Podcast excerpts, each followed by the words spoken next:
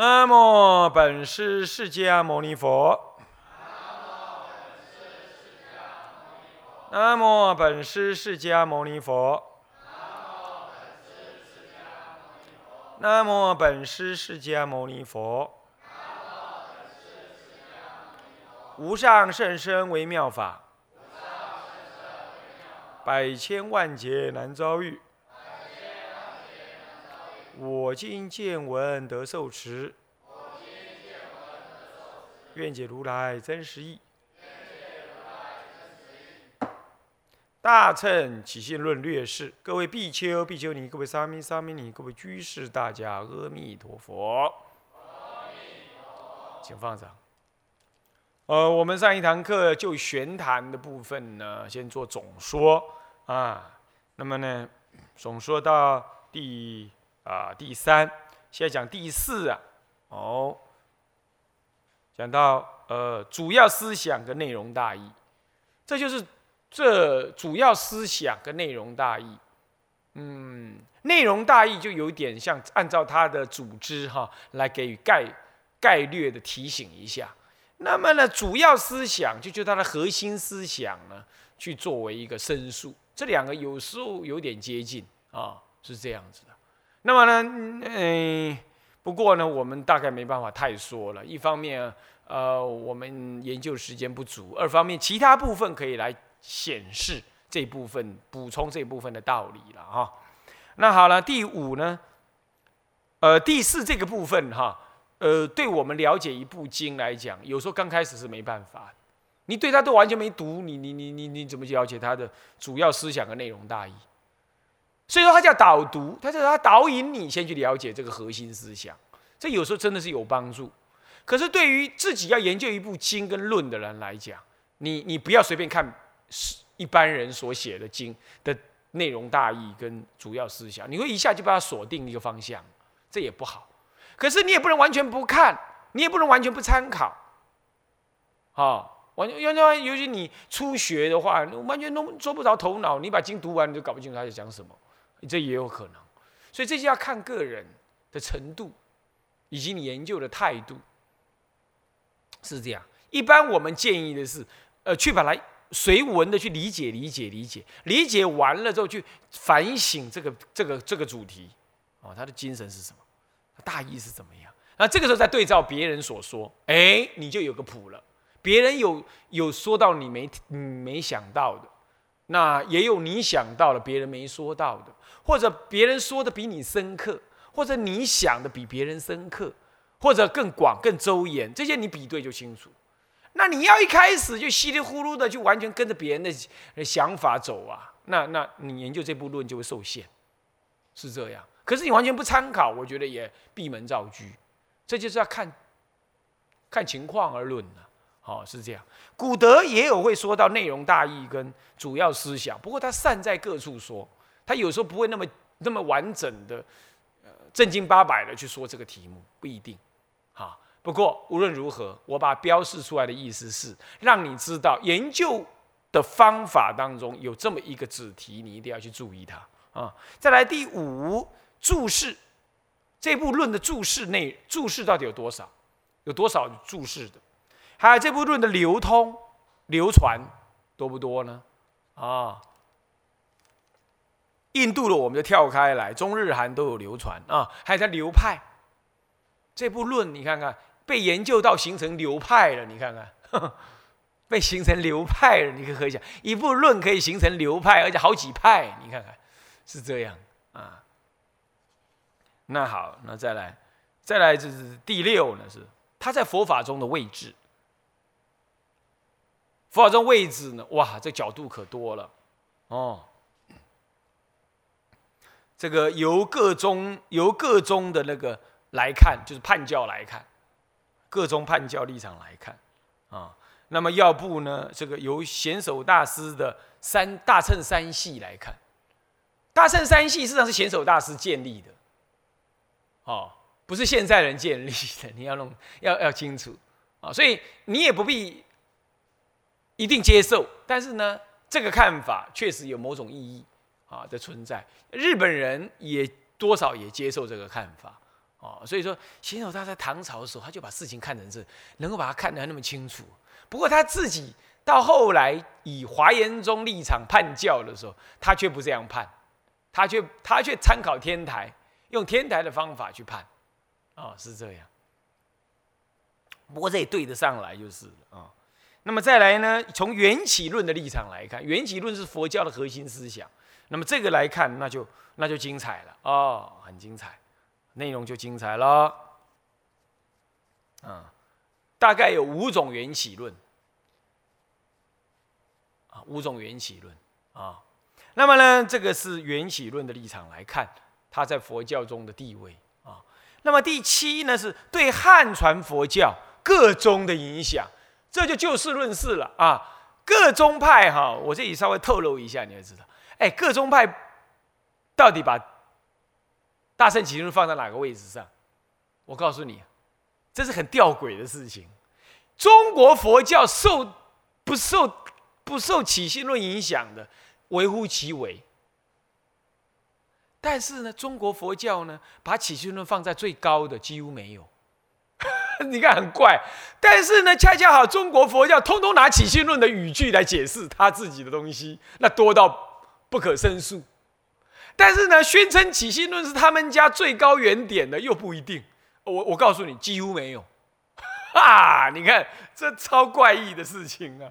啊，这很怪很怪的事情，这大概是没有这么这么有趣的事情了。你很难想象哦，很难想象哦。哼。嗯，那么这个再说了哈，我们会说到这事啊。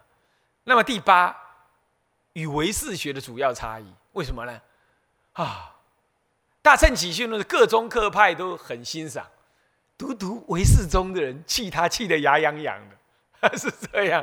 哦，也说到他，有时候甚至于说他是根本就伪造不实，这这个这个东晋呃，这个这个这个这个这个这是这个是东晋的小儿所造，哇，讲这么难听，可是这也是这个少分人，尤其是少分的民国的那那几个那一小撮研究唯识学的人呢，这种小心小量才这么样这么样看，从中国的各宗派乃至日本人、韩国人。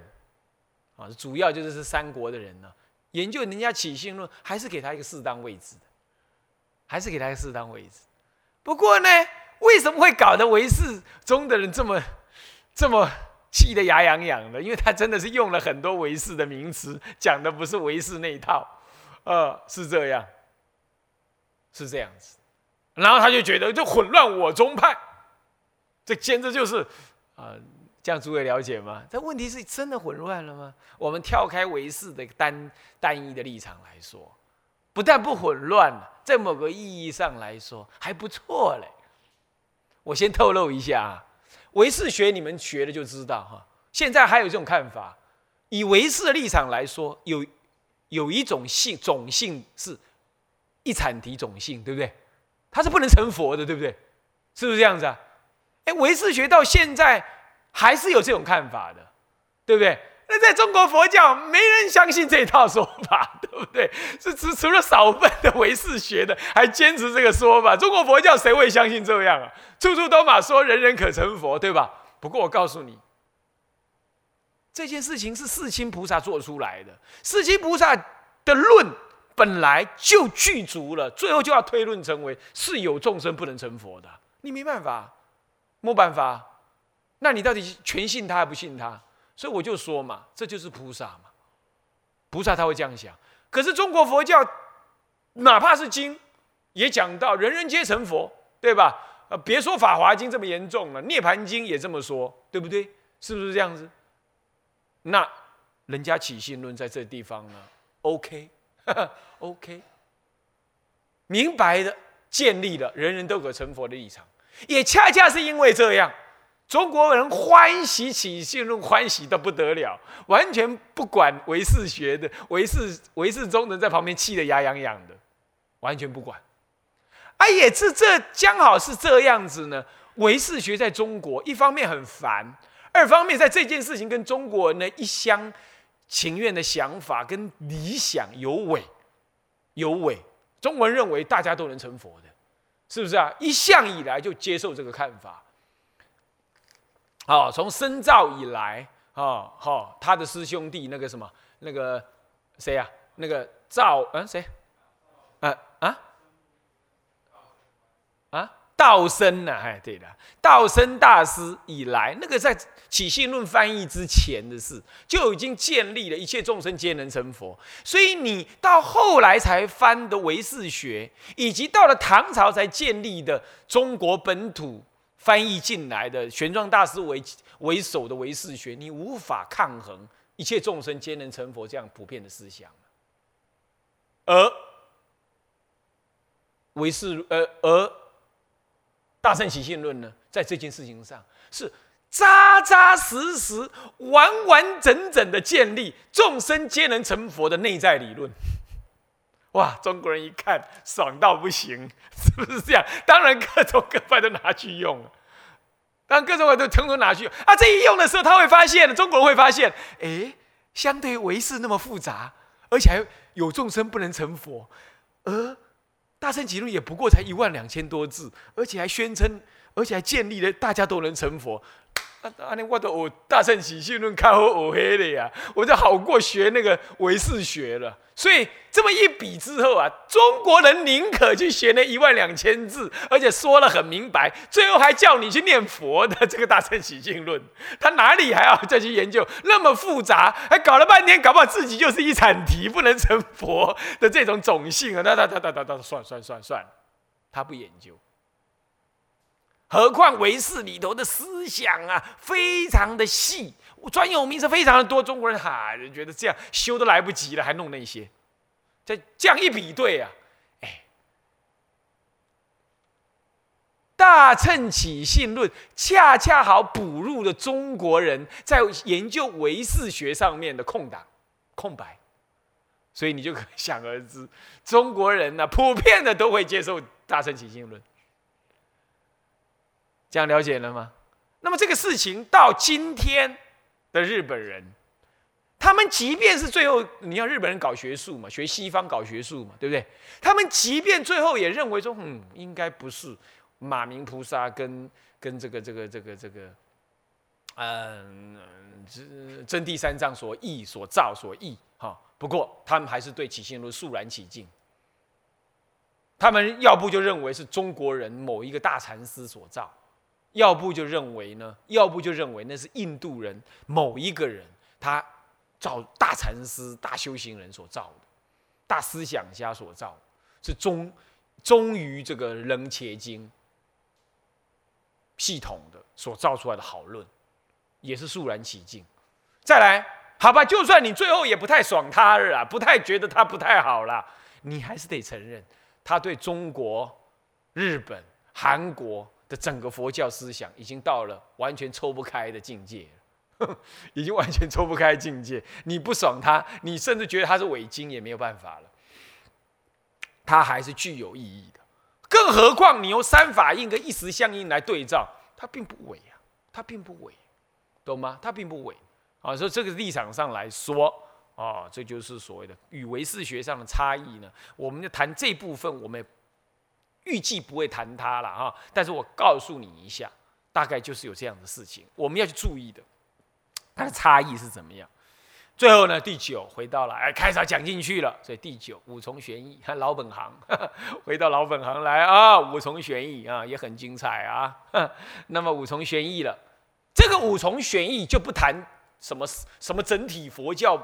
而这现代人讲的，他在佛教中的地位与其他各宗的关系，呃，什么作者论、作者译者，呃，那整个佛教中的地位什么都不谈这个，他专谈这部论。以天台的角度来说，它是什么内容？当然啦，这里头就遇到一个挑战，那就是天台的角度来说，那是用天台的角度在解它了。那你说到底可不可以？就天台来讲是绝对可以，何以故？因为他本来就是老本老本行嘛，他本来就应该这样。但是就一个以以以以逻辑的理性来说，那是因为天台所认知的教理就是佛法的教理。那么以佛法的教理来解一切经论，除非它是伪经，不然哪一件事情不对呀？对不对？是不是这样子啊？他并不认为天台宗的人并不认为我的藏通别圆这种判教方法是是我家自家的，不是的。他认为那就是佛教的内容，藏通别圆就是我家的，就就是佛家的东西，不是我自家的。那因此这样，那我来理解这部论，当然是以佛教的概念来理解它。所以从这个立场上说。我们无从玄义，以天台宗的立场来解它，这没有什么不对，合理，合理。只是我们借由现代人的研究的角度不同，我们来做一个比较多方面的比较来做五重玄义。呃，我们不一定按照古德这样子做五重玄义，不一定这样子啊。好，最后这个科判大纲，科判。大纲，一般来讲就走科判。大纲是什么意思？有两个意思。第一个意思是科判就是大纲。第二个意思是，呃，科判可以看出大纲。第一个意思是这样。第二个意思是，我这个科判只是做大纲式的科判。这样诸位了解吗？好，那么我们再讲什么叫大纲式的科判。大纲式的科班有点像分析一部论的组织一样，一部经过论的组织一样，就是用树枝类似用树枝图的方法啊，把它分段。这一段下面还有什么几个观念？这每一个观念下面有几个观念啊？那这个观念下面有几个观念？这样像算树枝图一样。这中国人很早就发展出来解经的方法。我告诉诸位，独步全球。独步各系，只有汉系的人解经才这样解的，藏系跟南传系统解经不这样解，所以说只有汉人特别会解经。他解经方法就是解的，他解到什么程度？解到解到两句一句，每一句都有他在整个组织当中的位置。所以我一般来讲讲组织是一种科判的雏形，叫组织。而科判是组织的最维系化，叫做组织周进的组织，懂吗？是这样，科判的最维系，科判就组织的最维系化。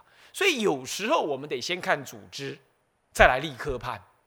一般要建科判也是要先看组织，然后才来看科判。什么叫组织？比如说中国一开始讲经，道安弥天四道安，那么呢，再来道安三道安一判，判经典。一定都是分三分，对不对？叫做序分、正中分、流通分。那么呢，要了解这样，也需要一些概念。所谓的科判，就是以这个序分、正中分、流通分为主。然后好，序分讲什么内容？什么序？什么序？什么序分？然后正中分讲些什么内容？那每一个内容分成呃呃，这个内容一段，这个内容一段，这个内容每一段下面又怎么样？又怎么样？又怎么样？这就叫科判。那你经由这样了解，你就对整部论的思想有所理解。不过呢，当科判做了非常细、非常细、非常细，细到一句一句的都是有它的科判的原因的时候呢，哇！你要去理解它，你要你你就无法总。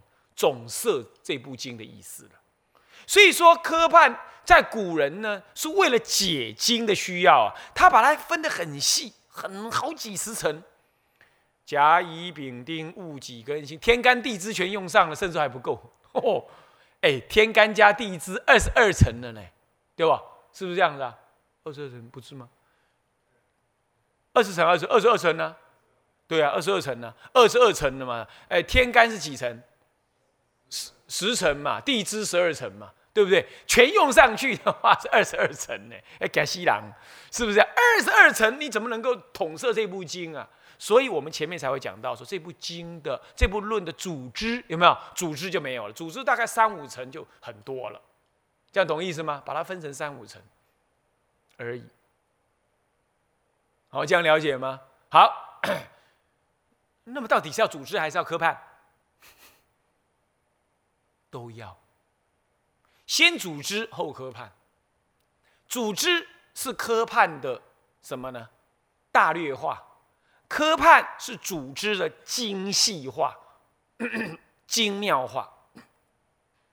可是呢，理解组织容易统摄一部经的总总义。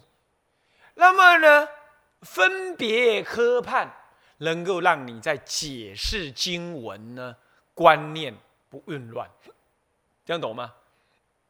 不然解到后来啊，前文不对后意。概念难以衔接，这样诸位了解吗？让你有了科判做完了，大概每每一步经上面的每一句，大概它意思自然清楚了。所以科判的那个标题蛮重要的，标题有时候就在彰显这句这句或这几句在这部经上面所表现的意思，也可以说这几句的大意几乎可以这个意思。诸位这样了解吗？所以，当你去把科判都标清楚、对照好了之后，大概你这部经过论呢，也懂了三分之一了。诸位这样了解吗？所以，建立科判、事前理解科判是蛮重要的。不过，我们这里讲科判大纲，是指的说，我们不打算把它科判科判的太维系。为什么？第一，我时间不够；第二，我们只是讲略事，我们不需要。精细到每一句都解得那么清，懂意思吗？那你说？解释不清怎么可以？当然还是会解释啊，不是不解释啊，只是说不这么样细致的每一句是做白话解释，可能这一大句一大段儿，我把意思这样讲开来就 OK，这样懂吗？那这个时候你一大段当中，你知道它的那一大段的科文是什么就好了，因为你知道科文就等于那一大段的总意是什么，你就抓住了。所以我们要建立科判大纲，这样知道吧？所以第二个意思是指的说，是科判的大略的意思，它比组织还要多，它比维系的完整科判还要少，所以叫做科判大纲，这样懂吗？啊，是这样哦，嗯，这就是十项内容，讲完这些才会真正进入讲经。你看看哇，要多久啊？所以呢，我们还是大家要，嗯，拿起精神来，嗯，专心的听啊。好，现在我们来看看作者啊，哦，作者光念就念不完了，这么多内容啊。这马明菩萨哈，马明菩萨呢，被一部论，叫做《四摩诃言论》呢，里头啊。《四摩诃演论》这部论，据说是印度的论，哈，但是呢，作者一样不不详了，哦，那么但是有人说他根本是韩国人伪造，哦，韩国人也来扎一脚，也能造，也能伪造论啊，这点就令人令人惊讶，哈啊，不过无所谓了啊，那么呢，这里头就提提到说，竟然呢，在佛世以来，一直到他造这部论之间呢。竟然他宣称有六种，有六位啦马明菩萨，完了，那就挂了。那到底是哪一位？啊，里头有一位马明菩萨呢，恰恰好是中国各个所流传的马明菩萨传里头所说的那位马明菩萨。所以这样讲起来，这个四摩诃演论里头所提的六位马明呢，还真是有一位。是跟中国人所说的那一位很接近，不过中国人，呃，不是中国人所说，我说错了。中国翻译汉传翻译的《马明传》有关。这个时候呢，同样的西藏也有《马明传》，它跟中国的《马明传》也没什么差别。换句话说，这样讲起来，在这个世间上能够找得到的《马明传》，也就是汉传的为主了。那因此，以汉传的马明。传有关的，或者讲到马明菩萨有关的那个文字来综合起来，我们可以得到下面这个传记的一个大概的一个大概。至于马明菩萨的思想啦，或怎么样子啦，最能够看得出来的，其实就是从佛所行赞当中来看。可是，如果你光从佛所行赞来看马明菩萨的思想，你会发现马明菩萨并没有太多的。大乘的想法在里头。马明菩萨其实很多思想是声闻乘的的思想，那这怎么回事呢？我们大概可以这样从他传记有来说，是马明菩萨刚开始是学声闻乘，学声闻乘。好，那么这个时候呢，我们就开始看马明菩萨的时代。马明菩萨呢，他的他约生长在西元一百年到一百六十年之间的人，在那时代的人，为什么呢？因为他的名字叫做阿斯法罗萨啊，阿斯法高后高萨。那这个中文就把它翻译成这样了，不管它。那么呢，乃是佛灭后六百年出世的一个大乘论师，相当于当时是东汉的初年。早于龙树菩萨约一百年，我要这样说很重要。